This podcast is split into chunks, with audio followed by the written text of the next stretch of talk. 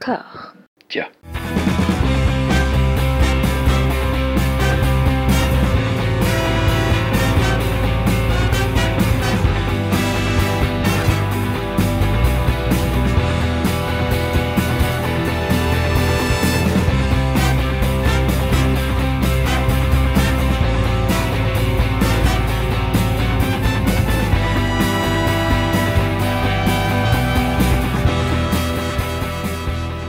Bonjour et bienvenue à toutes et à tous dans ce format où nous allons passer en revue deux titres qui sont dans les feux de l'actualité, qui ont en commun eh ben, de se dérouler euh, dans la première moitié des années 80 et d'avoir pas mal de cocaïne. Mais c'est à peu près les seuls points communs. Je suis rejoint dans cette délicate mission par euh, mon camarade Lelo Jimmy Batista. Comment ça va? Ça va bien, et toi? Écoute, c'est euh, à, à l'image de cette sélection, une semaine euh, en, en montagne russe avec des hauts, des bas, et puis euh, ma foi, c'est intéressant, Ouais. Pourrait-on dire. Oui. Alors, on va aller très rapidement sur le, le- le premier sujet, qui est un film qui est sorti mercredi dernier, Cocaine Bear, rebaptisé Crazy Bear en français, Euh, une réalisation d'Elizabeth Banks, plus ou moins inspirée d'un fait divers réel, à savoir euh, bah, une cargaison de cocaïne qui tombe au-dessus d'une forêt américaine, qui est tout ou partie ingérée par un ours qui est mort d'une crise cardiaque euh, dans la vraie vie du monde réel assez rapidement et euh, qui pour ce film et devient fou furieux. Alors, on va aborder le, sujet euh, Elizabeth Banks, euh, réalisatrice. Je vais crever l'abcès, je vais choquer des gens, je le sais, mais euh, je suis très très très sceptique sur la carrière de réalisatrice d'Elizabeth Banks. Je n'ai strictement rien à foutre de Pitch Perfect 2, c'est là je brise des tabous, des anathèmes, tout ce que je veux. Et, surtout, son Charlie's Angels, moi, m'a m'a- presque énervé en fait, dans, dans, dans le sens où, euh, tu vois, il y a pas mal de, de, comment dire, de procès en wokisme euh, d'Hollywood euh, en ce moment, ce que je trouve complètement exagéré, inapproprié, c'est-à-dire que c'est juste une façon pour Hollywood de se dédouaner à, à peu de frais. et euh, Mm. Charlie's Angels était complètement là-dedans, mais à un point où, ça, où, où tu sentais vraiment le cynisme de la manœuvre, en fait. Et ben, en fait, ce qui, est assez fou, c'est que. Alors, moi, j'ai juste revu. Je l'ai revu en diagonale euh, parce que tu me, tu me l'avais suggéré pour cette petite émission. Juste pour un, pour, un, pour un peu situer le truc, c'est que hier sur, sur Twitter, je parlais de- du fait que des disques qui étaient sortis quand on était ado, ceux qu'on écoute aujourd'hui, c'est pas forcément les mêmes qu'on écoutait à l'époque. C'est-à-dire que ceux, qui ont survécu quelque part, c'est pas forcément ceux qu'on pensait qui allaient survivre, qui étaient des classiques, qu'on voyait comme des classiques ou des, trucs qui tournaient en boucle. C'est parfois des trucs assez anodins. Charlie's Angels, c'est un peu l'inverse de ça, c'est-à-dire c'est un film au moment même où il est sorti, tu savais que que dans six mois, ce serait plus regardable. Et presque quand il est sorti en vidéo, euh, c'était déjà un, truc affreux, quoi. Pour moi, en plus, c'est un truc qui, qui garde ce côté. euh, c'est un des films qui cristallise vachement, le- je trouve, la deuxième moitié des années 90, euh, ce que j'appelle un peu les années Spice Girls, euh, Buffalo. euh. Il y a un truc de couleur criarde et de. de... En plus, c'est marrant parce que moi, je suis pas trop dans la, la politique des auteurs, surtout pour des réals comme ça, quoi, qui sont enfin qui sont sur des films assez populaires et, qui cherchent pas forcément à créer un, un truc cohérent, quoi. Mais, mais on retrouve un peu de, de ce truc un peu grosse tartine de tout tout le temps. Euh, dans, dans, dans, dans Cocaine Bear. Je dis Cocaine Bear, je, je me refuse à dire Crazy Bear, euh, qui est, Oui, qui est- oui, qui est non, vraiment bah. un, ti- un titre, un titre beaucoup trop affreux, quoi. Mais, euh, Mm. mais, mais effectivement, oui, il y a ce truc-là, il y a ce truc un peu cynique et dégueulasse qu'on constate dans plein de films, plein de gros budgets aujourd'hui et, qui est déjà à l'œuvre là. Et c'est assez, euh, assez déroutant à, à voir euh, depuis aujourd'hui. Mais sinon, non, pour parler de, de Cocaine Bear euh, plus, directement, euh, moi, il s'est passé au moins dans ce film un truc que je crois qui est assez, euh, qui est euh, sans doute unique dans ma vie de, spectateur, c'est que j'ai failli quitter la projection au bout d'une demi-heure. Et, à cause d'une scène principalement et que la fin de cette scène m'a convaincu quand même de rester ce qui est quand même enfin voilà d'arriver à te faire vouloir de vouloir partir et, et rester en moins de deux minutes c'est quand même assez assez unique et en fait le truc c'est que pour moi la première demi-heure du film euh, c'est exactement tout ce que je craignais euh, j'avais pas regardé la bande-annonce, je regarde jamais les bandes-annonces euh, et je, me renseigne très peu sur les films avant de les voir, mais j'avais déjà senti ce truc, euh, tu vois, de, de gros malin, un peu cynique, rétro, un peu trop cool, t'as vu. et là, j'avais tout ça, mais en pire. Et il y avait surtout un truc qui m'énerve, c'est ce côté, le film qui fait un maximum d'efforts pour être con et transgressif mais qui arrive jamais vraiment. Alors en fait, euh, c'est un peu comme si euh, de rage, il en mettait un peu partout, tout le temps, sans arrêt, dans l'espoir que ça comble le vide, quoi, que ça comble l'air. C'est un peu ce qu'on constate aussi euh, déjà dans Charlie's Angels, par exemple, à un autre niveau. Et là, par exemple, à peine tu as le logo Universal qui arrive à l'écran, que direct ça balance du hard FM à fond les ballons. la première scène, c'est quand même un trafiquant en lunettes aviateurs, chemise rose, mocassin, euh, qui balance des paquets de coke depuis un avion en hurlant et en faisant des espèces de prises de kung-fu. Les personnages sont vraiment, enfin, au fur et à mesure ils passent, tous plus débiles et inintéressants les uns que les autres. À un moment, ça cite Wikipédia dans le texte. Alors moi, je sais plus si c'était un personnage ou si c'était un carton, je m'en rappelle plus non plus. Mais j'ai gardé ce truc, genre putain, waouh, cette citation de Wikipédia, j'arrive pas à savoir. Oui, c'est un carton. J'arrive pas à savoir si c'est euh, euh, du cynisme ou juste de la vraie connerie. Et puis, euh, puis ouais, on assiste, à un, enfin, surtout après derrière, on assiste à un, espèce de, un, niveau un peu plus euh, formel. On a un, un, espèce de mélange qui fonctionne pas du tout entre euh, le film de monstre, avec les attaques, le, suspense, même des fois des jumpscares, et puis de la comédie assez épaisse quand même, quoi, où tout est tellement lourd et ironique ou cool que moi j'ai vraiment vécu dans la terreur de, de, voir apparaître à tout moment cette Rogen, quoi et euh, qui, est quand même, qui, est quand même, qui est quand même mon, manémésis absolu. Et, et, et, et, en fait, les deux, les deux, les deux c'est comme si elles s'annulaient systématiquement l'une l'autre. C'est-à-dire qu'on n'est jamais vraiment dans le film de monstre, on n'est jamais vraiment dans la grosse comédie. Enfin, on essaie de faire un mélange, mais ça fonctionne pas. Et puis en plus, il y a cette reconstitution des années 80 qui est un peu euh, au diapason de tout ça, puisque avec toujours ce côté un peu mauvais sketch du Saturday Night Live euh, à coup de, de de moustaches, euh, de morceaux new wave, de tronches d'ahurie. Euh, et, donc tout ça, la première demi-heure, c'est une espèce de crescendo de tout ça, et ça culmine dans cette scène là où j'ai failli partir, où on a une ambulance qui se pointe dans, le, parc naturel où se passe l'essentiel du film, pour aller chercher des blessés qui ont été attaqués par l'ours. Et l'ambulance repart et elle se fait courser par l'ours tout ça sous fond de, Just Can't Get Enough de, de Dépêche Mode. Et là, vraiment, j'étais prêt à partir parce que je me sentais euh, mais insulté par ce film. quoi. Et, et, puis, en fait, la fin de la scène m'a donné envie de rester parce que, bah, en gros, euh, mais enfin, c'est pas non plus un spoil gigantesque, c'est-à-dire qu'en fait, en gros, voilà, tous les, occupants de l'ambulance se font euh, étriper. Euh, et en fait, ce qui m'a un peu convaincu de rester, c'est de voir la, gardienne du parc qui meurt d'une manière assez grotesque, où elle se mange vraiment le bitume de la route assez douloureusement, on va dire.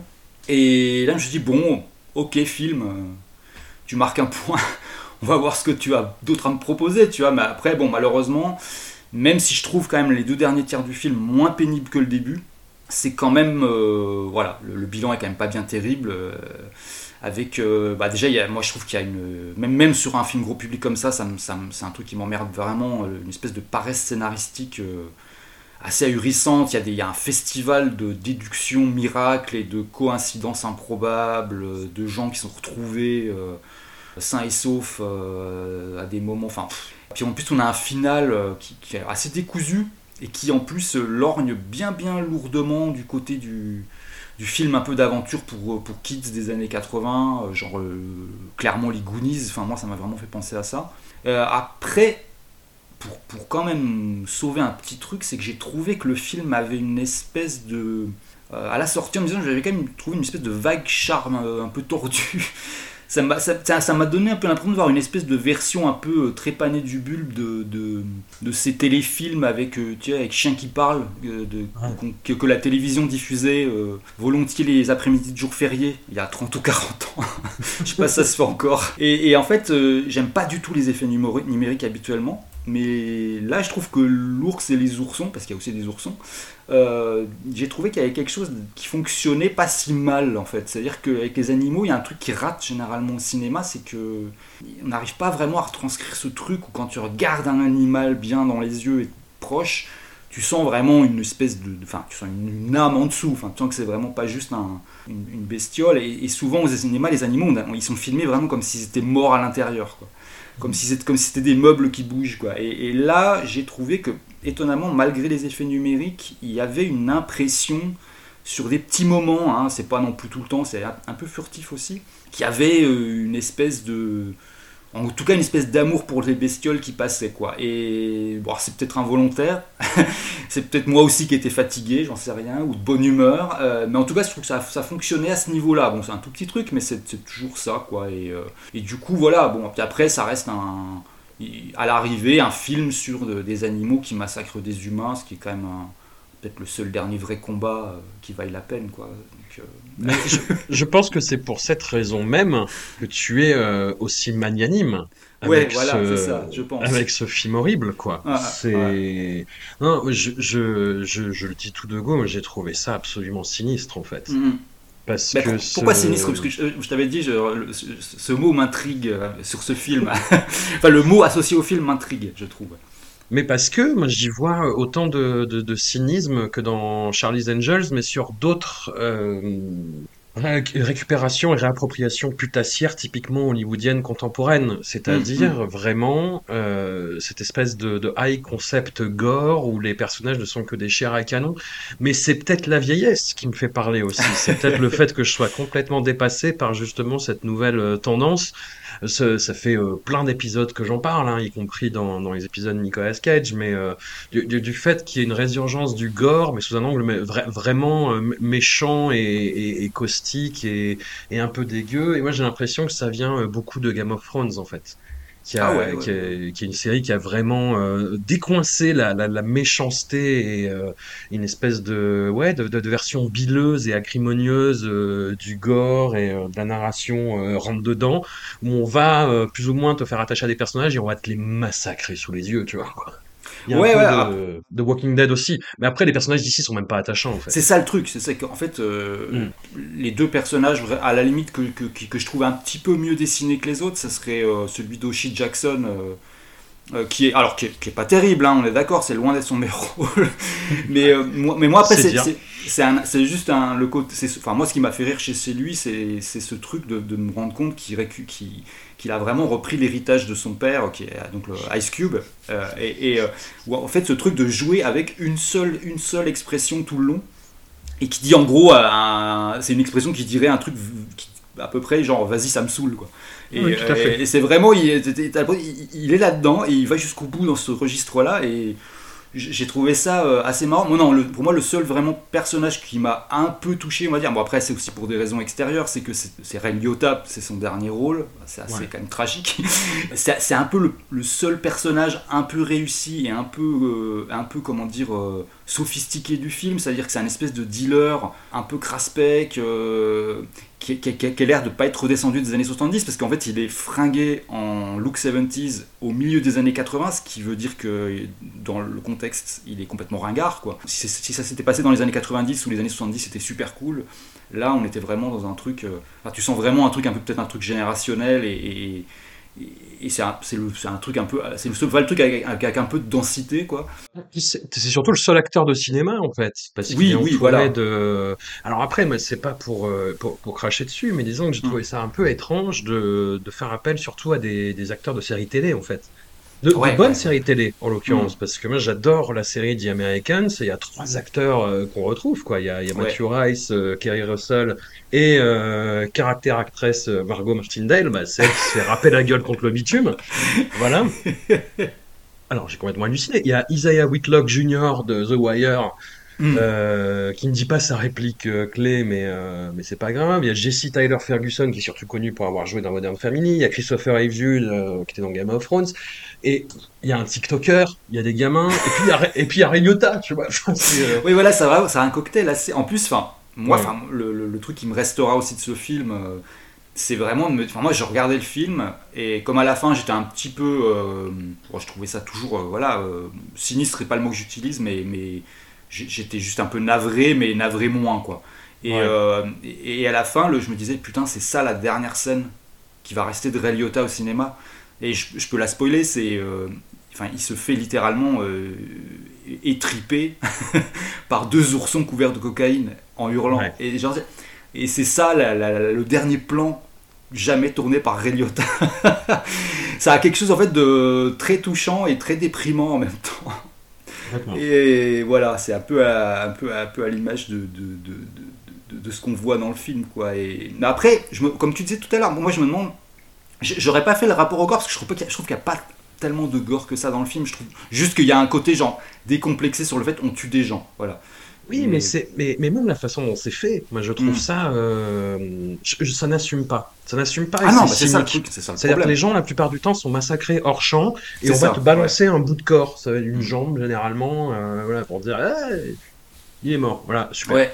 Et le scénario est à l'image de ça, c'est-à-dire que c'est complètement, c'est un assemblage de scènes euh, aléatoires qui n'ont rien à voir les unes avec les autres, qui sont, euh, c'est comme tu disais en fait, il y a, y a des personnages qui tout d'un coup on les retrouve, on, ils, devraient être morts, logiquement, et on les retrouve perchés au d'un arbre. Enfin, c'est, ça n'a aucun sens. Et, pourquoi pas, si c'était bien fait, sauf qu'on sent vraiment cette envie de capitaliser sur un espèce de faux high concept euh, qui, n'en est pas un, en fait. Hmm. Parce qu'en plus, ouais, le. Enfin, l'ours, on... c'est tellement mal fait, en fait, qu'on ne voit même pas comment l'ours tombe dessus. En fait, juste, c'est un ours défoncé à la coque. Voilà. C'est ça, c'est qu'en fait, le truc. Ah, quelque part, j'aime bien le, parti pris de ça, de, commencer sans vraiment aucune introduction. mais, mais, mais, par contre, ça fonctionne pas très bien. C'est-à-dire que effectivement, euh, on commence le film, enfin, on voit juste, le, comme je disais, le type qui jette les, paquets de coke.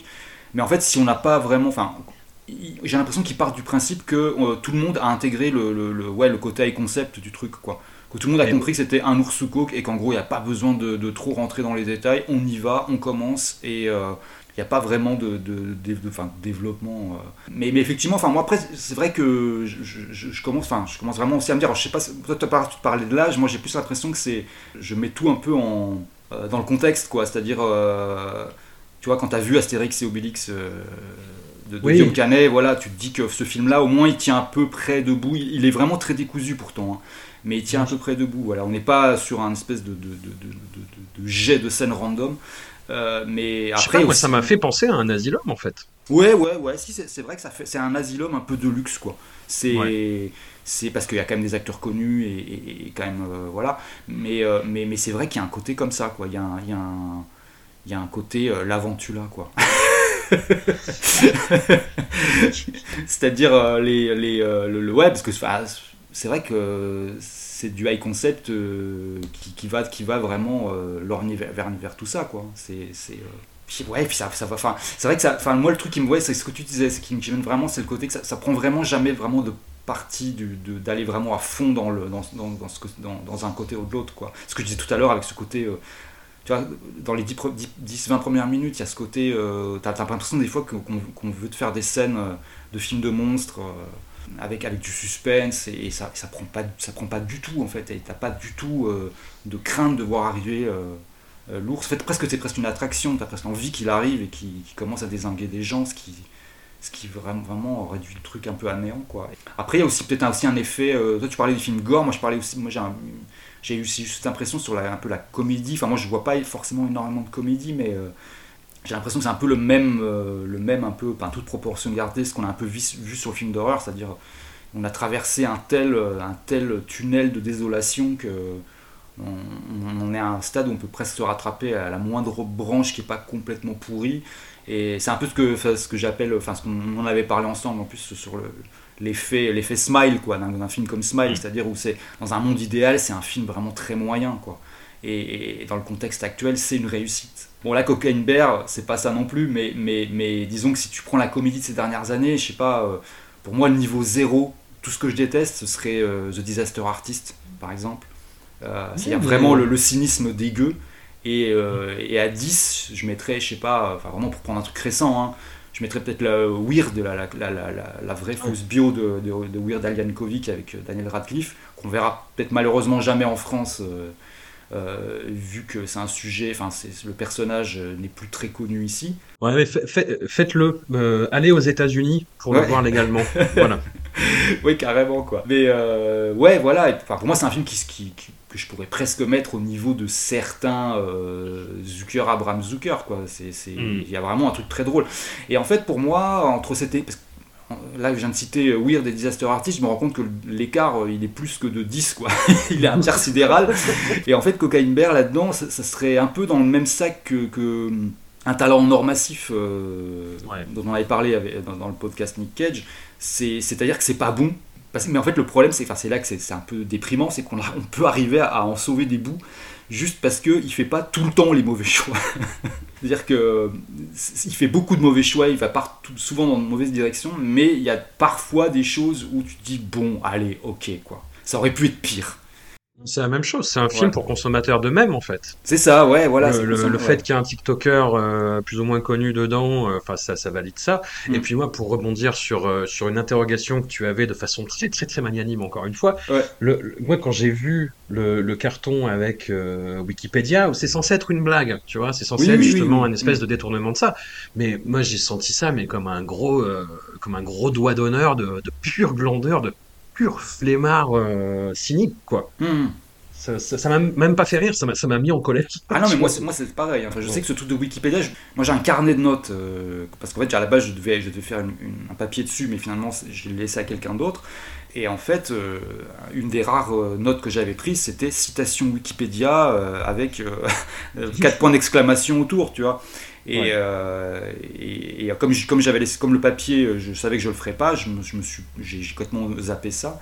Mais effectivement, oui, c'est, l'énervement. Je me souviens qu'il était là, quoi, parce que il y a ce truc. Bah, de toute façon, c'est pour ça que je cite, je cite pas cette Rogan à n'importe comment. C'est-à-dire qu'il y a vraiment ce truc de fumeur de joint. Euh, euh, pénible quoi. J'ai dit, mais pas tous les fumeurs de joint dans le même sac. Non, non, c'est ça, je suis désolé, mais, mais, mais, mais c'est vrai que lui, lui, pour le coup, il est. Après, c'est. Ah oui, il a fait beaucoup de mal à la communauté, effectivement. Il a fait, voilà, il a fait, voilà, il a fait beaucoup de mal à la communauté. Euh, et, même, on va me dire, ah, mais il aurait pu apparaître dans le film et se faire étriper, mais même ça, ça aurait été trop. C'est trop. sa présence, non. non, non. Évidemment. Alors, on en est à, grosso modo 25 minutes. Est-ce que c'est pas 23 de trop pour parler de Cocaine Bear Peut-être. Peut-être. Peut-être.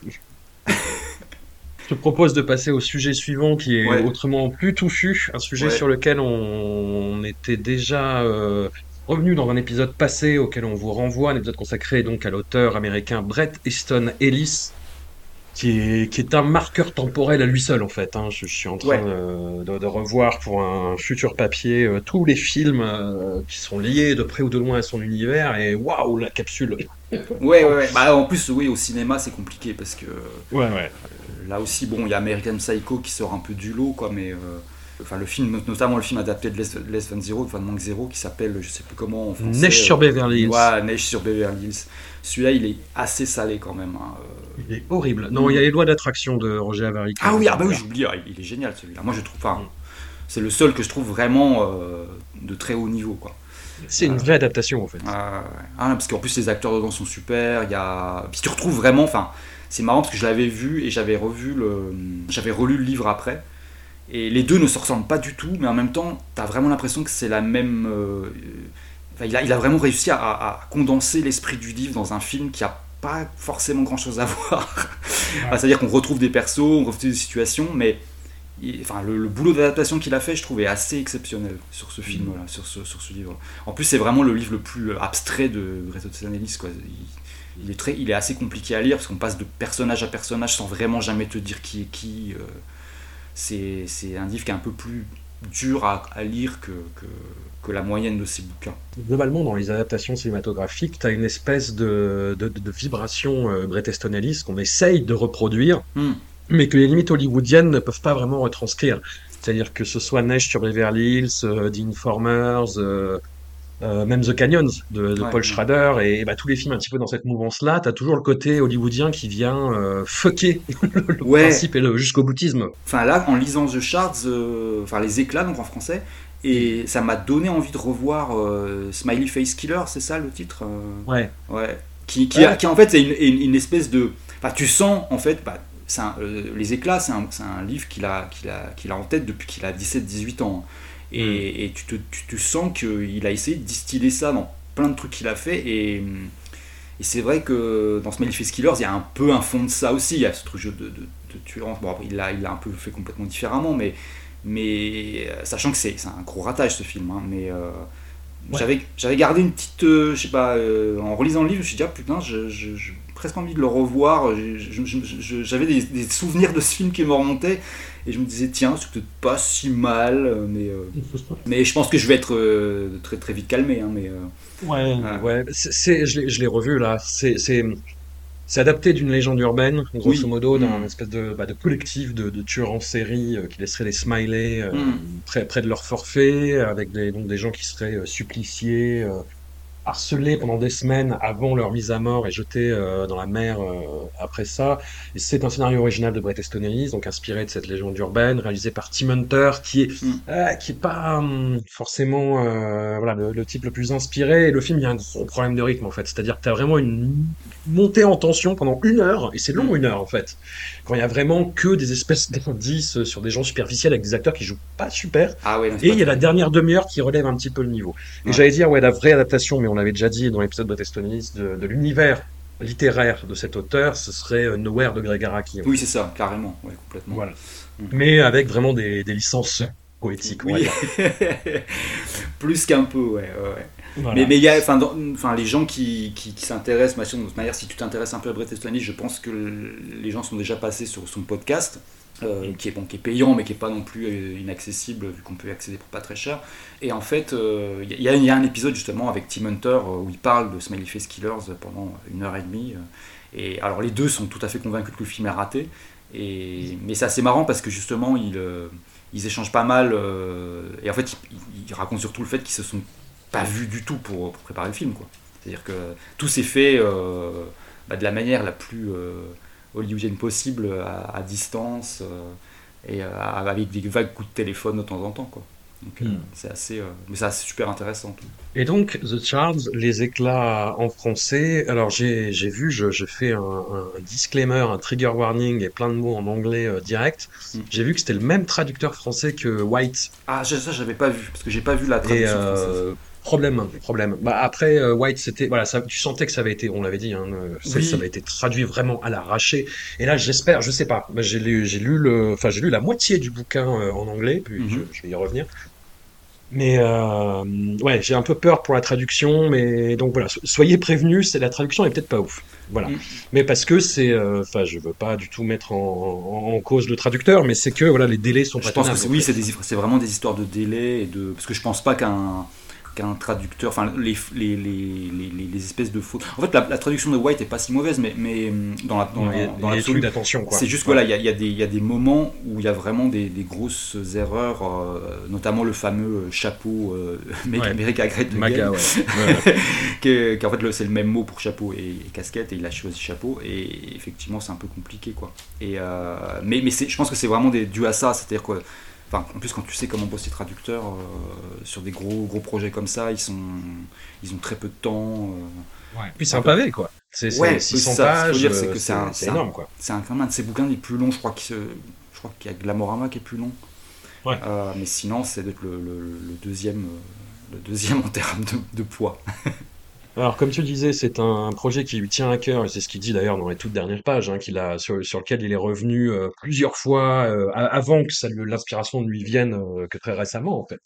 Et ça tourne autour de cette époque où il a écrit euh, Moins que zéro.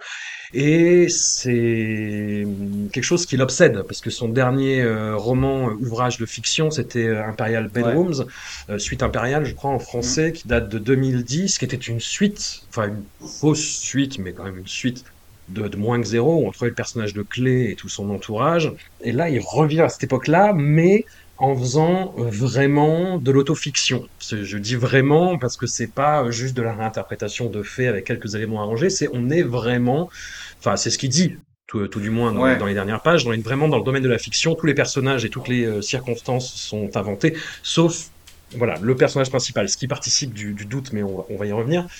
Et, et donc moi c'est quelque chose qui déjà me passionnait parce que le dernier roman moi qui m'avait vraiment botté, et je crois que c'était ton cas aussi, c'était Lunar Park. Ouais. Voilà, qui, avait, euh, c'est pas des problèmes au démarrage, mais vraiment des problèmes, moi je trouvais, dans la structure qui était très répétitive, et, euh, mais qui s'envolait complètement dans les dernières pages.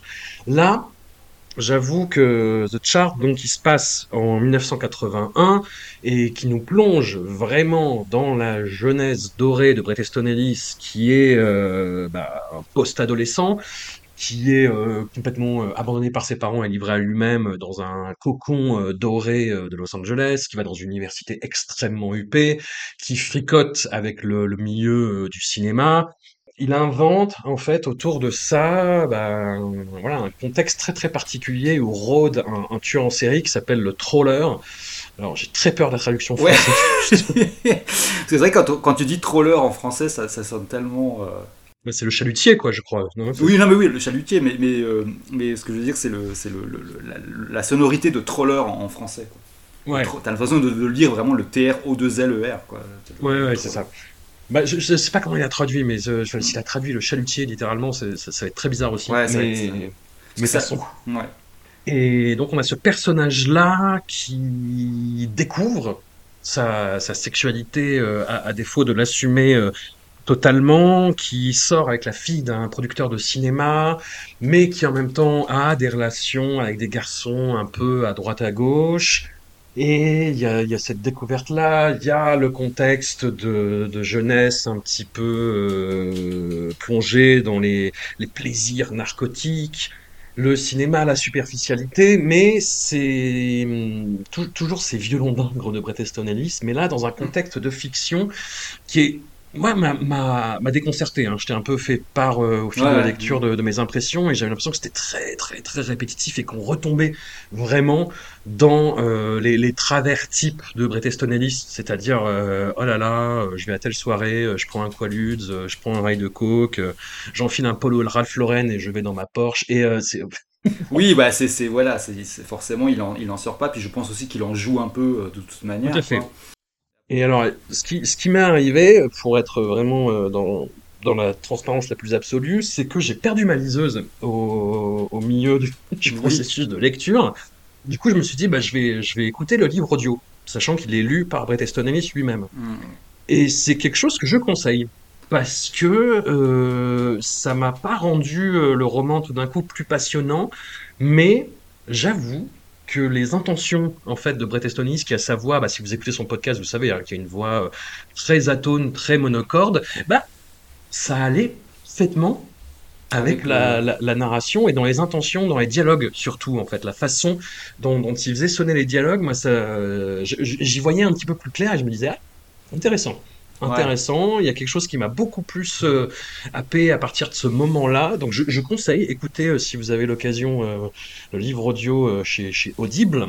C'est, j'ai mis ouais le, un peu plus des deux tiers vraiment à rentrer dedans et à trouver ça intéressant, sachant qu'il n'y a pas, c'est pas l'effet Lunar Park. Il n'y a pas tout d'un coup une bascule où tu te dis ah mais putain c'est là que le récit va. Non, ça continue vraiment dans cette impression bah, très euh, très nébuleuse en fait Mm. de, euh, de, de cercles euh, de, de narration et d'événements répétitifs, mais qui vont un petit peu euh, se, précipiter en crescendo euh, dans la fin quand même. Mais ouais, le, roman n'acquiert pas spécialement de, de clarté sur son but dramaturgique euh, à un moment donné. C'est juste voilà que ça se précipite au bout d'un moment, mais c'est quelque chose de très très intéressant. Qu'est-ce que tu en as pensé toi avant que je, je décline mon ami? C'est que qu'il y a vraiment deux trucs qui m'ont va- vachement plu dans le livre. C'est que déjà il y a, un côté euh, au fur et à mesure que le truc se met en place. On a l'impression qu'il est en train de faire son testament, quoi. Enfin, qu'il y, a il un côté synthèse de tous ces bouquins. On retrouve tous les, à part Glamorama, euh, je crois qu'on a un peu, on a un peu tous les éléments de tous ces livres qui se mélangent. Euh, donc de ce côté-là, en fait, et, et- même de, White et également de son podcast, puisqu'à un moment, en fait, euh, qu'il faut dire que le, livre au début, il a été lu sur son podcast en épisode. Moi, j'avais commencé à écouter les premiers épisodes et moi, ça m'avait. Enfin, d'une semaine sur l'autre, ou tous les 15 jours, c'était un peu compliqué, donc euh, j'ai laissé tomber au bout de deux ou trois et j'écoutais le podcast, j'allais directement au, passage euh, invité et tout ça. Et à un moment, il va voir The Shining au cinéma et on, dirait qu'on est presque sur son podcast, c'est-à-dire que il, il commence à te parler de, ses souvenirs euh, autour du ciné, de, même du tournage du film, il donne des détails qu'il n'aurait pas donné habituellement dans ce contexte-là. Et, euh, et en fait, il le refait plus plus tard d'ailleurs. Euh, donc C'est assez, c'est assez bizarre. Et, mais en fait, ce, qui, que j'ai trouvé vraiment qui était vraiment intéressant et qu'il a confirmé dans les interviews que j'ai pu, lire après, c'est que, en fait, effectivement, c'est un livre qu'il a, commencé, enfin, qu'il avait en tête depuis qu'il a 17-18 ans. Et il disait, j'ai vraiment, enfin, je suis content de ne pas l'avoir écrit à l'époque parce que quand il a, essayé de l'entamer à l'époque, il l'avait fait exactement comme Monk Zero, c'est-à-dire avec ce truc un peu euh, froid, minimaliste, détaché.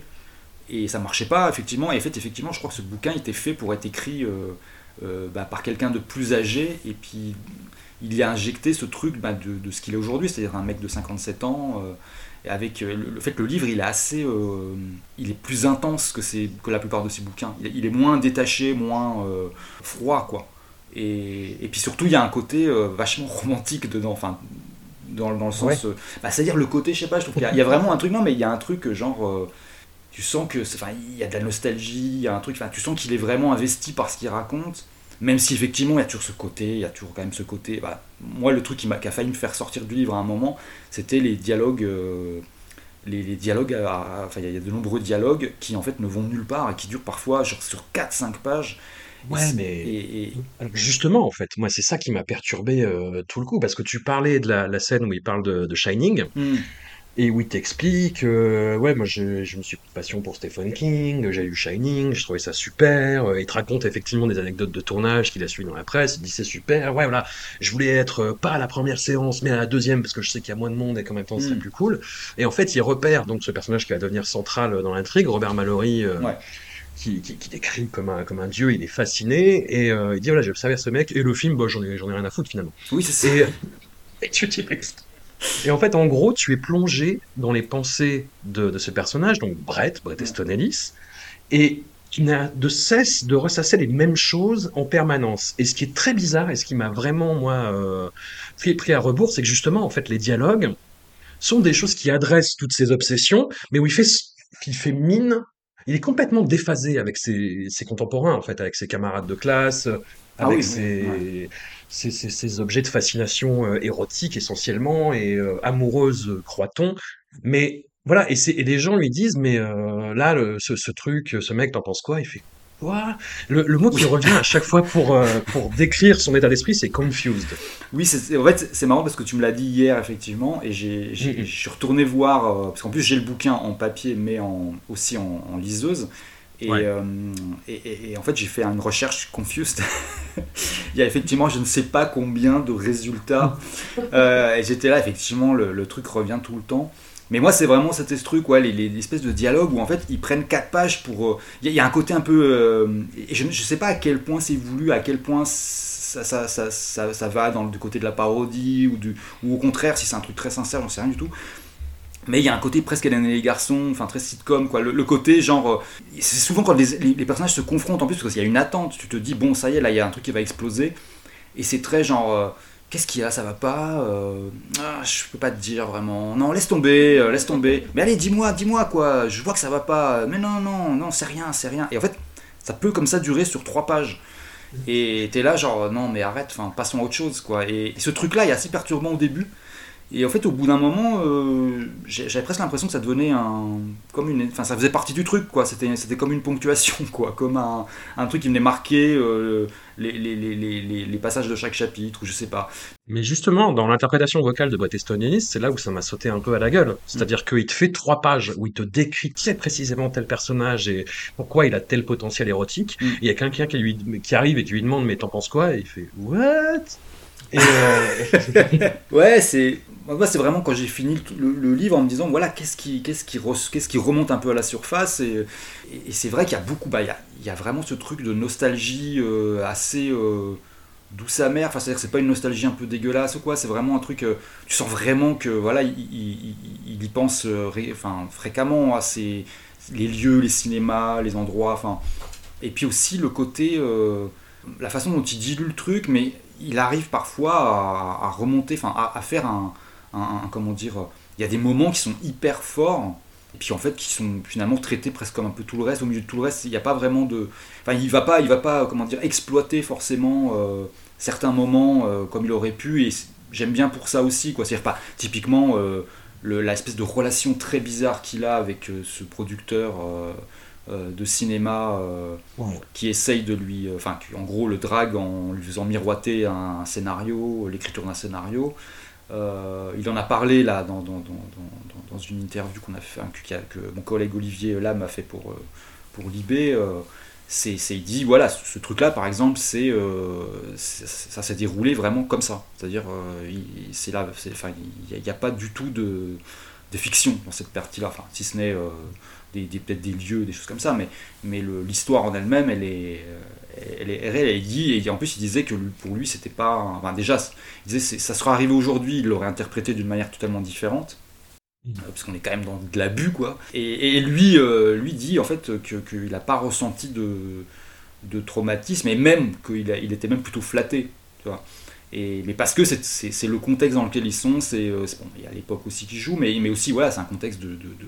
Moi, j'ai pas grandi dans ce milieu-là du tout, mais quand il raconte des trucs, je me dis mais c'est pas, enfin, t'es forcément tourne pas de la même manière quoi. Euh, quand tu vis dans un lieu où tu te fais draguer par le père de ta copine euh, avec qui tu es euh, uniquement pour des raisons un peu sociales.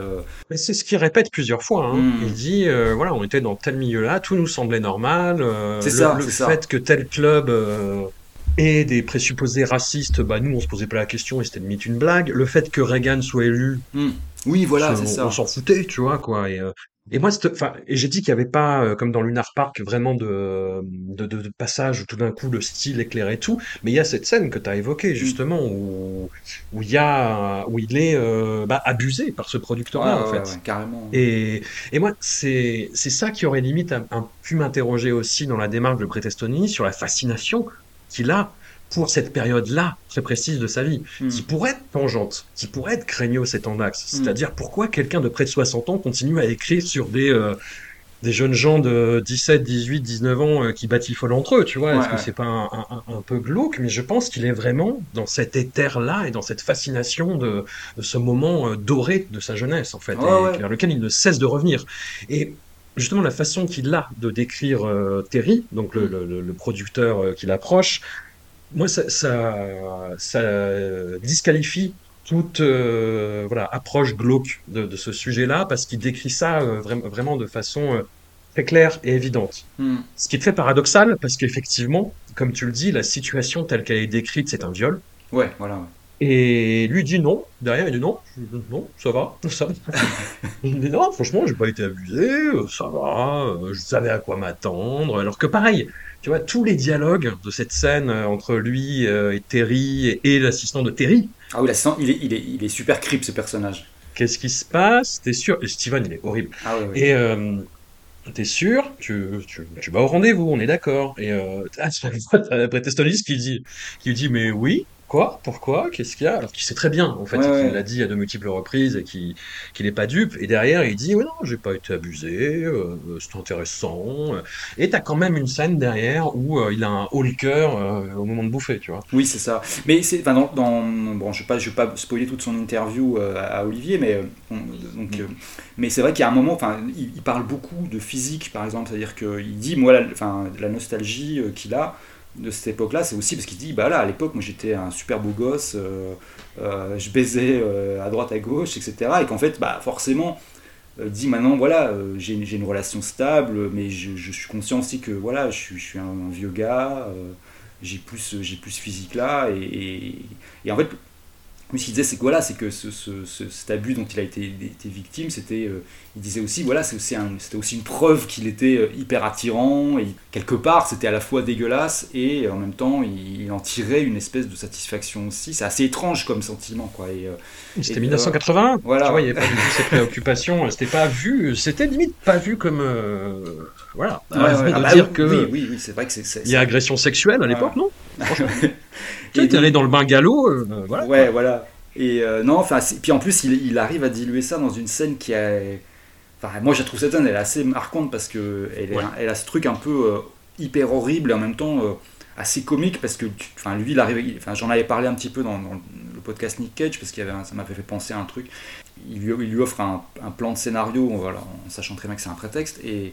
Et lui, il n'a pas vraiment bossé non plus de son côté. Il arrive avec une vague histoire. Et l'autre l'écoute en lui faisant miroiter. Et en fait, ce, moment où il, pitch l'histoire et, pendant que le producteur l'écoute en se disant très bien que bon bah il, va en finir très vite et pour baiser derrière, il y a un truc vraiment euh, à la fois horrible et assez drôle aussi quoi, qui est très difficile à, maintenir. tu peux très vite tomber dans un truc de très très très mauvais goût. Euh, et là, cette scène-là, elle, est assez assez puissante là-dessus quoi. Et euh, mm. Non, ouais, mais c'est. Euh, Il euh, y, a, y, a, un truc euh, par moment aussi qui est. Enfin, moi je trouve que dans le. En plus, c'est marrant parce que j'ai lu pas mal de, de, jeunes auteurs américains dernièrement et il y a un truc qui revient souvent, c'est cette vibe que moi j'appelle la vibe atelier d'écriture américaine, tu vois. on a l'impression que tout le monde essaye de, dégobiller ses tripes sur le papier, de, raconter les choses au plus, au plus tellement, tellement vrai et tellement, pas, tellement sale que euh, ça devient presque illisible. Quoi. Et en fait, je trouve que d'arriver à faire vraiment vrai et sans phare et assez hardcore sans pour autant tomber dans un truc, euh, je sais pas, la foire à la, gerbe, quoi. Euh, mm. C'est assez compliqué parce qu'il y a effectivement plein plein de jeunes auteurs qui font un peu du ce que j'appelle moi du ouais voilà du, truc d'atelier de, d'écriture, c'est un peu du post-Dennis Cooper, c'est un peu genre du, genre, on va y aller à fond, à fond dans le plus trash et dans le plus glauque et dans le plus truc, pour bien montrer qu'on a conscience de la réalité de pur réel, de la vraie vie. Et ça, au final, tu te retrouves avec un texte qui est encore, qui, est presque de la science-fiction, quoi. Et, euh, et, arriver à faire un truc assez crade, trash, vraiment proche du sol, et en même temps qui, te donne une impression de, de, pouvoir exister. Euh, c'est assez compliqué. Quoi. Il y a une, une autrice, la Otessa Moshfegh, qui a fait un, bouquin de, nouvelles qui est vachement bien à ce niveau-là, où elle va vraiment, elle, parle vraiment des gens un peu euh, de manière très crue, très, euh, très sordide, mais elle arrive toujours à, en sortir un truc euh, hyper fort. Quoi. Et, et lui, là, ce que j'aime bien, c'est que dans, dans, dans, dans, The Shard, c'est qu'il il peut arriver à des trucs comme ça, des trucs vraiment dégueulasses, mais en faire quelque chose de d'assez fluide, quoi, d'assez tu as envie d'y croire. Enfin, moi, je trouve, j'ai trouvé que par exemple, que les, les, scènes de découverte de, de cadavres, euh, et surtout d'animaux euh, euh, mutilés, ça sentait, c'était pas très gratuit, quoi. C'était vraiment, il y avait un truc, genre, tu ressentais vraiment un truc de, de, de, surprise, quoi, et de, bah, de, dégoût et tout, mais, mais, il y avait un truc vraiment plutôt bien amené là-dessus, quoi. Après, des fois, ça marche moins bien. Euh, on avait parlé ensemble, de, sans spoiler, mais à un moment, il, se fait livrer une cassette un peu à la Lost Highway, avec des indices et euh, une cassette audio. Et effectivement, là, on, est parfois un petit peu dans un truc qui, vire dans le grand guignol aussi. Ce passage dans le livre audio, je te l'ai dit, il est euh, à, la fois ça marche parce que la description de la scène est, assez terrible, mm. mais il y a, bah, t'entends la, la voix d'un d'un bourreau, mmh, d'un tueur. Et Bret Easton le fait avec une. Alors que la, plupart du temps, tu vois, il est plutôt atone, à, à part quand il fait la surprise et qu'il fait des what? Ouais. Et qui, ou alors qu'il des fois aussi il s'énerve, mais euh, de façon vraiment euh, tu peux comprendre. Tu vois, il est vraiment sur un cliché, un peu comme ça quoi. Et hum, mais Brett, tu me saoules, mais qu'est-ce que tu dis? Et, hum, et là, il fait la voix du tueur avec une voix de fossé euh, limite canard en fait. Et ouais. Mais c'est intéressant. C'est intéressant, mais tu, quand tu l'écoutes comme ça, tu te dis mais qu'est-ce que tu fais? Qu'est-ce qui, pourquoi? Qu'est-ce qui se passe quoi? C'est un peu, euh, ça m'a. J'ai revu euh, l'éventreur de New York de Lucio Fulci. Je sais pas si, je sais pas si tu vois. Ouais, ouais, ouais, bien sûr. Bah le, le, tueur fait la voix de Donald Duck. Bah ça m'a, ça m'a rappelé ça en fait. D'accord. Non mais c'est, euh, ouais, ça oui. Enfin, en plus cette scène, elle est, elle est, enfin, j'imagine à l'audio c'est hyper compliqué parce que déjà à l'écrit, il y a un côté, ouais, voilà, il y a un côté grand guignol, donc c'est super compliqué de le, mm. de le faire passer de manière assez, euh, comment dire, euh, crédible et, et, euh, qui est vraiment l'impact voulu, quoi. Mais non, puis après, ce que j'aime, ce que j'aime bien, c'est qu'effectivement, enfin, on tu as parlé tout à l'heure de sur Lunar Park, c'était un peu une, il avait envie un peu de rendre aussi hommage à Stephen King parce que c'est quand même une, influence qu'il revendique souvent. Et là, j'ai l'impression qu'il a, il y est allé un peu plus franco, quoi. Euh, dire qu'on est quand même dans un globalement, même si on est très, enfin voilà, il y a des moments très éthérés et tout ça, on est quand même euh, presque dans un thriller, quoi. Si on garde l'essentiel. Mais après, c'est compliqué parce que c'est très euh, Bret Easton Ellis mm. dans le sens où euh, le personnage n'est pas sympathique du tout. Oui, vraiment. Sûr, Enfin, il, mouline les mêmes obsessions paranoïaques qui ne font qu'aller en empirant au fur et à mesure du bouquin, parce que bizarrement, il est assez prude sur la prise de cocaïne. Mm. oui, c'est beaucoup moins. Ouais, il y a beaucoup moins. C'est plutôt oui des qualudes. Mais bon, chacun son, son délire. Hein. Mais c'est surtout ces, ces, petits camarades qui, qui, sont à fond dans la, dans la chenouf. Mais non, non, il est dans un délire clairement paranoïaque. En fait, il a une obsession sur un, personnage, donc qui, qui voit la première projection de, de, Shining. Et euh, voilà un personnage dont il apprend certaines choses. Et en fait il est il, reste sur ses euh, sur ses connaissances sur ses trucs ses secrets euh, qui sont pas si sulfureux que ça en plus. Mais qui pour lui sont des indices clairement que le mec est mm. louche et a des attentions pas net et, euh, et, voilà. Et il mouline vraiment là-dessus quitte à s'aliéner tout son entourage quoi. Et ça ne va euh, qu'en voilà qu'en empirant. Et en fait ça, ça, prend de plus en plus de place dans le bouquin. Et c'est ce qui rend le personnage de plus en plus déphasé. Et hum, j'ai fait une, une, petite blague en me disant bon bah si c'est lui le tueur euh, tu, tu, me payes un coup à boire et tu me fais oui et non. Mais justement c'est ça qui est euh, voilà je, je, je, spoil un peu mais le, bouquin est ambigu d'un bout à l'autre. Et il, il, maintient cette ambiguïté de façon euh, assez maligne. Et ce qui me dérangeait, ce côté euh, répétitif, nébuleux, laborieux dans les dialogues, mm. c'est ce qui fait que le bouquin est, finalement assez passionnant et intéressant. Et ce que Ellis a fait mieux depuis Lunar Park. Mm. Non, en fait, en plus, bah, moi, la, la, la, grosse critique, on va dire, essentielle que j'avais après l'avoir lu, c'était que le bouquin avait peut-être pas assez été édité.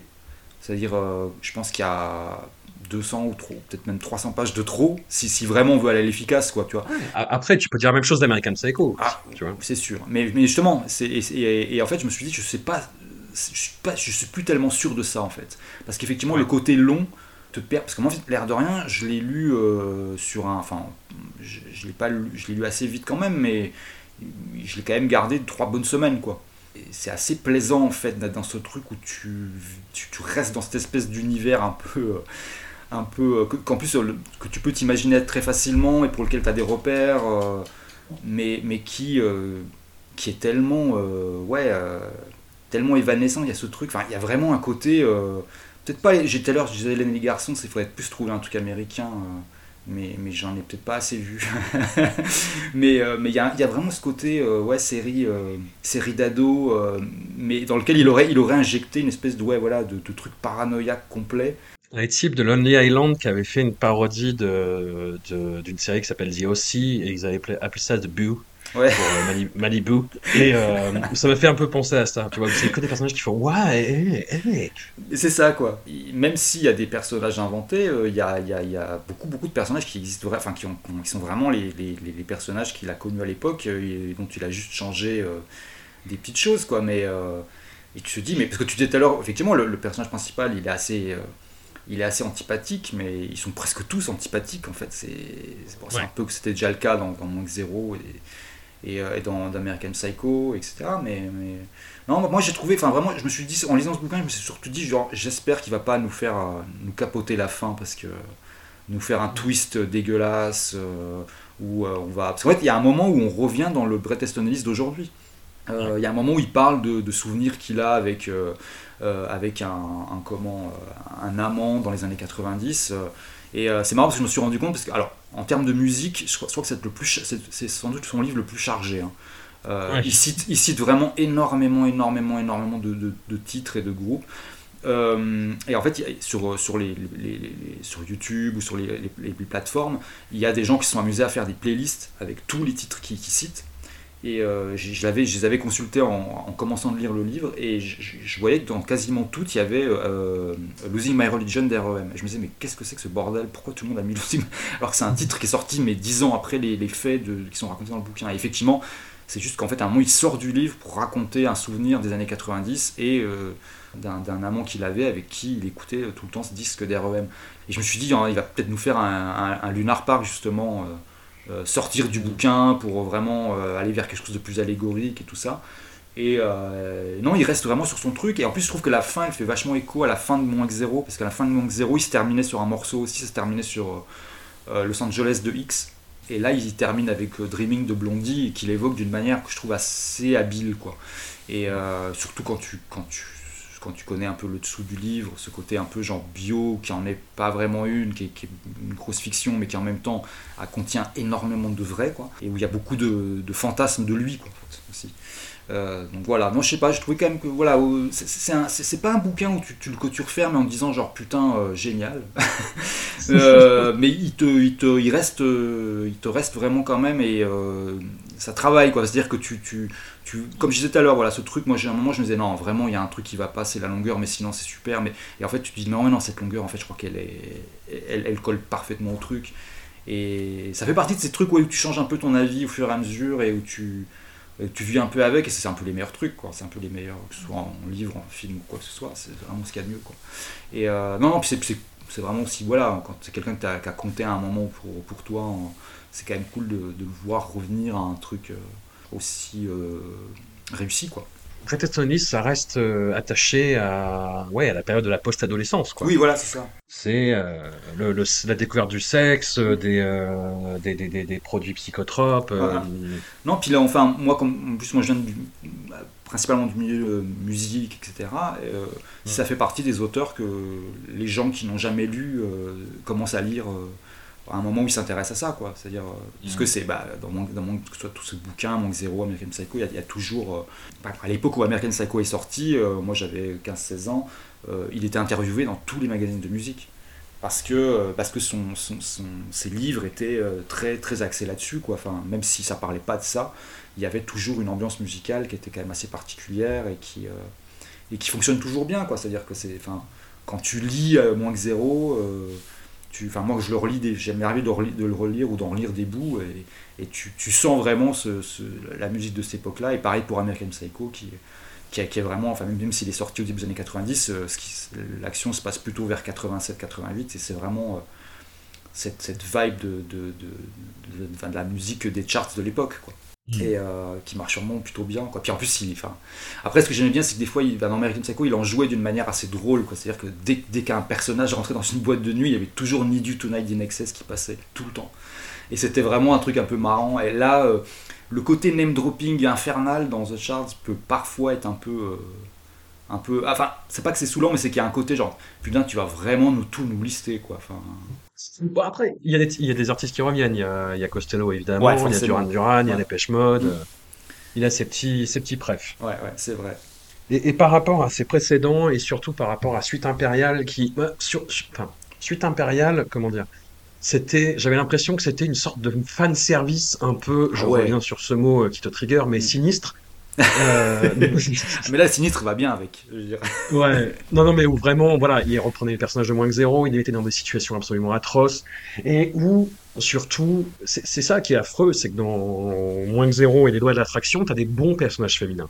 Hmm. Là, les personnages féminins euh, étaient vraiment réduit à des espèces de, de, de, fonctionnalités sordides hmm. qui étaient vraiment euh, voilà je, je, je, vais, je, vais, vous faire du mal en, en martyrisant ces pauvres personnages là là il y a un petit peu de ça on va pas se mentir hmm. mais les personnages ce qui est très paradoxal parce qu'on est vraiment dans l'esprit de ce personnage là et qui euh, bah, découvre vraiment et explore son, son, son homosexualité euh, mais il garde quand même voilà, un regard sur les personnages féminins, sur sa petite amie, qui relègue vraiment au second plan de façon terrible, mais qui arrive à exister à la fin du livre, de façon que j'ai trouvé absolument euh, saisissante. Mhm.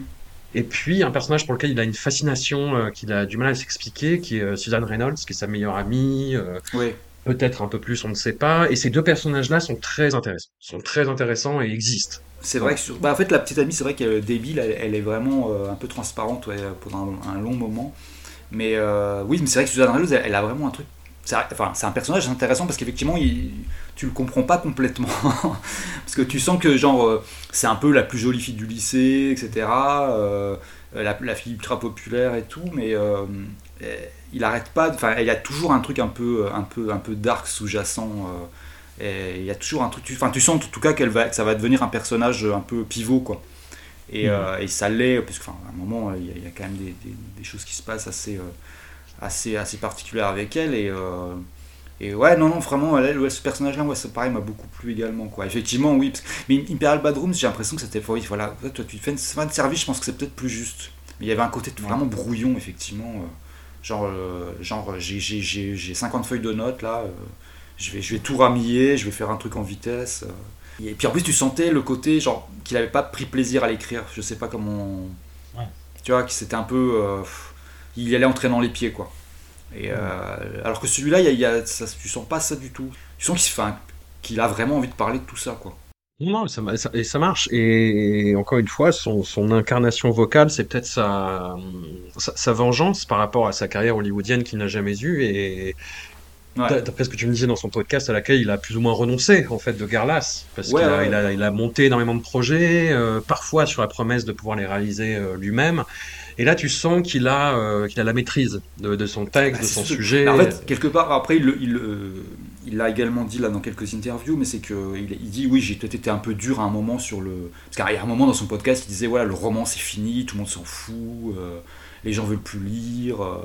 Euh. il était, après il avoue qu'il était un peu down, quoi, enfin qu'il était. Euh, il, y croyait pas vraiment lui-même, quoi. C'est-à-dire qu'il essayait de se convaincre que c'était qu'il était dans autre chose et qu'il allait peut-être repartir effectivement sur Hollywood où avait, ça n'avait jamais vraiment marché.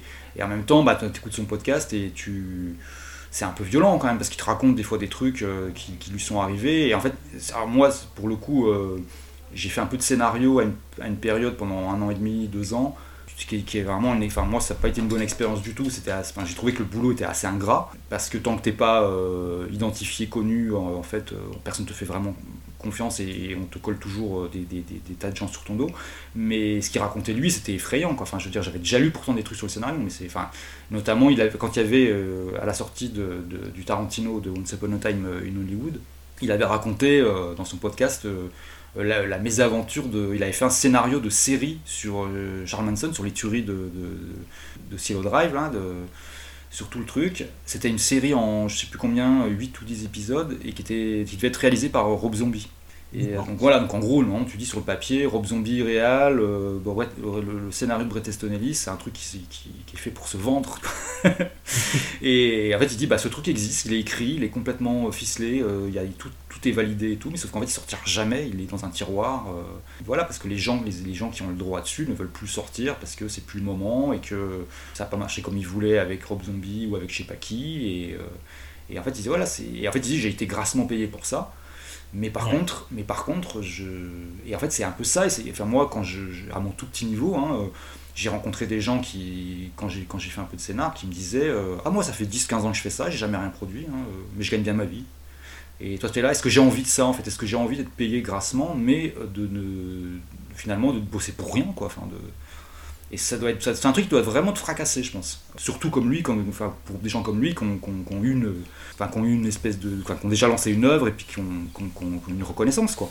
Euh, de, se retrouver comme ça euh, à un niveau où tu es vraiment, euh, enfin, tu es juste un, quelqu'un qui, bosse sur des projets qui ne, en plus c'est absurde, enfin, tu vois, le truc, ça ne voit pas le jour, pas le jour parce que c'est juste des histoires enfin, comme je disais la dernière fois dans le podcast Nick Cage que le le, cinéma, ça avait souvent plus de, points communs avec l'immobilier que la littérature. C'est un peu ça, quoi. C'est-à-dire qu'on est vraiment sur des gens qui, misent sur des trucs. C'est comme, c'est un peu comme des immeubles qui se font pas. Il y en a tout le temps. Tout le temps des, des, terrains vagues qui sont préemptés pour faire des immeubles dessus, puis ça se fait pas, quoi. voilà. C'est un peu, ouais. Euh, je vois un peu le, problème que ça a dû être aussi pour, pour, pour un mec comme ça de, de revenir au roman. Euh, mais en plus, parce qu'en plus, il n'a pas totalement tort, c'est-à-dire que les bouquins, euh, c'est aussi compliqué, euh, même si, voilà, le truc, c'est que tu auras toujours un, noyau de gens qui vont les lire et qui vont en faire des podcasts. Donc, il n'y a pas de problème. Euh, mais c'est vrai que, que, tous ces trucs-là, que ce soit les, enfin, la littérature, la musique, les cinémas, tout ça, tu as toujours une part de romantisme derrière et qui souvent enfin, n'existe pas ou a disparu. Et c'est vrai que là-dessus Enfin, lui en parle pas mal, quoi. Ce qui est assez honnête de sa part, quoi. Oui, et puis même quand les, les, les, projets se montent et se font, euh, t'es pas à l'abri qu'au dernier moment, ils soient complètement dépossédés artistiquement. Ah bah c'est ce qui s'est passé sur euh, Neige sur Beverly Hills et sur euh, The Informers. C'est-à-dire qu'à chaque fois, tu as des, as des productions un peu, un peu vénères et au dernier moment, les producteurs prennent des cas de fer et disent non, on va faire un truc plus grand public quand même. Bah oui, ça c'est le truc. Et ce qui est absurde. Et ce qui est absurde. Non, ouais, puis je, je sais pas justement. euh, En fait, pour revenir en plus, là, on va faire un, espèce de boucle temporelle gigantesque pour revenir à Cocaine Bear, mais où, je me, dis justement, mais à quel moment euh, les gros studios, les grosses trucs vont, vont se dire, euh, non, mais en fait, on, fait n'importe quoi et on, on peut-être bien de revenir à un truc où on laisse, on laisse la confiance en fait aux, aux- aux gens qui, qui- dont c'est le métier, c'est-à-dire aux, aux réalisateurs, aux scénaristes et tout ça. Parce que là, en fait, j'ai l'impression que la plupart des films que je vois, enfin 90%, quand, quand c'est pas des films, moi je suis beaucoup sur des films un peu premier film, un peu trucs euh, un- un- où vraiment les gens ont plus le contrôle, quoi. Et donc, j'ai- je- mais quand je, quand je vois sur des, des grosses productions, euh, j'ai l'impression que c'est, un- juste une suite de, de- de compromis euh, et d'arrangements et euh, De trucs faits par des algos aussi. oui, vois, de quoi. Total Enfin, Bah, alors ça, n'en parlons même pas, quoi. Mais, mais effectivement, euh, mais effectivement, comme tu disais tout à l'heure sur Cocaine Bear, c'est effectivement ça. c'est, euh, C'est-à-dire que on n'est jamais dans la dans le, le truc effrayant, on n'est jamais dans le truc gore, on n'est jamais dans le truc vraiment drôle. On est, on essaie de tout faire en même temps, mais mais euh, on arrive à rien faire, quoi. C'est un peu du coup un espèce d'écho à, à, la vie moderne où, en gros tu fais des petits bouts de plein de choses, mais où tu n'arrives jamais à faire un truc long, tu vois, où les gens se plaignent que les films durent trop longtemps. Et t'es là, genre non, enfin, il faut, faut aussi euh, arriver à un stade où tu arrêtes ce que tu fais pour faire un truc.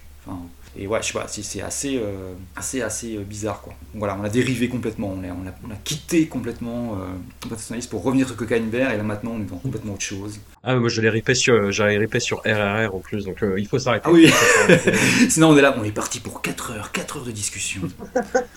Non-stop. non, parce que Marvel, Oui. Ah, puis euh, après tout, hein. Bon. Zack Snyder a raison. Non, non, arrêtons, arrêtons, arrêtons. Arrêtons là. Euh, bah écoute, un, un immense merci à toi. Cocaine Bear, c'est au cinéma en ce moment. Oui, bon, hein, voilà. Voilà. vous avez l'information. Faites ce que vous voulez. La, voulez. la- la vie est une série de choix. hein. On peut- tant tant qu'on a le choix, tant qu'on a le choix, il n'y a pas de problème. C'est ça. Les éclats de Charles, c'est euh, disponible depuis euh, le 16 mars, donc depuis, depuis hier. On enregistre le 17, donc depuis encore plus quelques jours quand le, le podcast sort. On ne sait pas ce que vaut la traduction française, mais il y a un gros risque que c'est été fait euh, trop vite. Voilà. Un- ça a pris un peu plus de temps que White quand même. hein. Donc, euh, Ouais, ouais, je pense qu'ils ont quand même dû apprendre, enfin ils ont quand même dû euh, se, se dire qu'ils avaient quand même un peu merdé sur White. j'en sais rien, Mm. parce que tu vois, il y, a, il y a un problème sur les traductions de Stephen King chez Albin Michel, et rien à battre. Ah oui, ah, ça par contre. Rien je- à battre, ça continue à être traduit avec le cul euh, hyper rapidement, et, et voilà, donc... euh, Après, il y, a- y y carrément un autre problème, c'est qu'on on parlait il n'y a pas très longtemps, euh, je crois que c'est sur Twitter, il y a, il y a des, carrément des cas maintenant où, de- où le, le traducteur n'est même plus cité, donc euh, Ouais. euh, bon. Si, si les mecs, si, si on commence à faire comme, ouais, justement, comme les scénaristes, où genre, non, je veux pas que mon nom apparaisse sur ce, sur ce projet, Euh, ou alors juste que c'est c'est les, juste les éditeurs qui n'en ont rien à foutre, c'est un peu compliqué. Quoi. C'est ça. Et nous, bah, on se retrouve pour euh, le nouvel épisode de Nick Fury. je, je ne sais quand, mais on s'est dit euh, un peu plus rapidement que la dernière fois. Ouais, ouais, ouais. Voilà. Même si ça arrivera de toute manière beaucoup trop tôt, et, Ouais. et que ce sera beaucoup trop dur, et beaucoup trop il y a un film qui sort au cinéma en plus là. On fait de l'oublier à chaque fois, mais il y en a. Ah oui, je sais- bah, là il y a une série qui arrive, quoi. enfin il y a quand même une, série de 2-3 films qui, qui, qui vont débarquer euh, dans les 6 mois là. Ouais. Ça va être dur. Ouais, ouais, ouais, ouais, ouais. Bon, merci à toi quand même. Et puis, euh, Il n'y a pas de problème. Et puis donc euh, voilà, je te, je, je- donc je, te payerai non pas une pinte de bière mais de cidre. Du coup, Tout vu que le, le- le- tout, est, tout ça est très ambigu. voilà. À la prochaine. À la prochaine.